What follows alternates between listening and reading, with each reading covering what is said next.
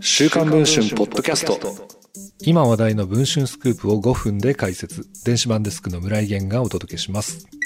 木原誠二前官房副長官の妻 X 子さんの元夫が開始した木原事件。2006年4月の事件発生当初は不審死とされたこの事件ですが、2018年に再捜査が開始。しかしそれも突如として中断されました。それから今に至るまで、警察が捜査に動き出す兆しは見えません。そんな中、亡くなった安田種夫さんの遺族が、ついに刑事告訴に踏み切ることが週刊文春の取材で分かりました。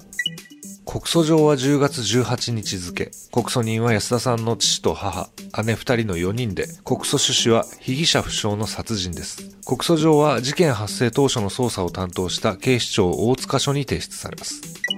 木原事件については、X 子さんの取り調べ官だった佐藤誠元警部補が実名で週刊文春の取材に応じ、木原氏が手を回しておいたからと X 子さんに語りかける様子が映ったドライブレコーダーの存在について証言するなど、異例の経過をたどってきました。警察側はトップの露木康弘警察庁長官が7月13日の会見で事件性が認められないとコメントするなど、他殺ではなく自殺という主張を貫いていますが、週刊文春はこれまで独自に入手した当時の捜査メモや佐藤氏の証言から自殺とするには多くの矛盾が生じることを報じてきました。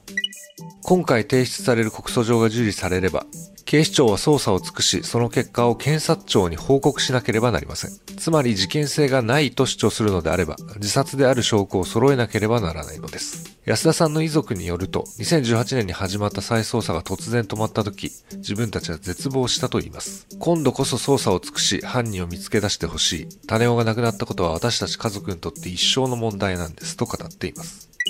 木原事件はこの先一体どうなってしまうのでしょうか？10月18日水曜日正午配信の週刊文春電子版では、遺族が語った木原氏への思いや刑事告訴の準備のために一家で起こしていた行動などについて詳しく報じています。また、10月26日木曜日の夜19時からは、週刊文春電子版の会員限定イベントとして、元警部補の佐藤誠さん初の顔出しイベントとして配信をしていきたいと思っております。このイベントは定員が500名となっておりますので、今のうちちに電子版の方から予約をしていただければと思っております。それでは本日のポッドキャストはこの辺りで。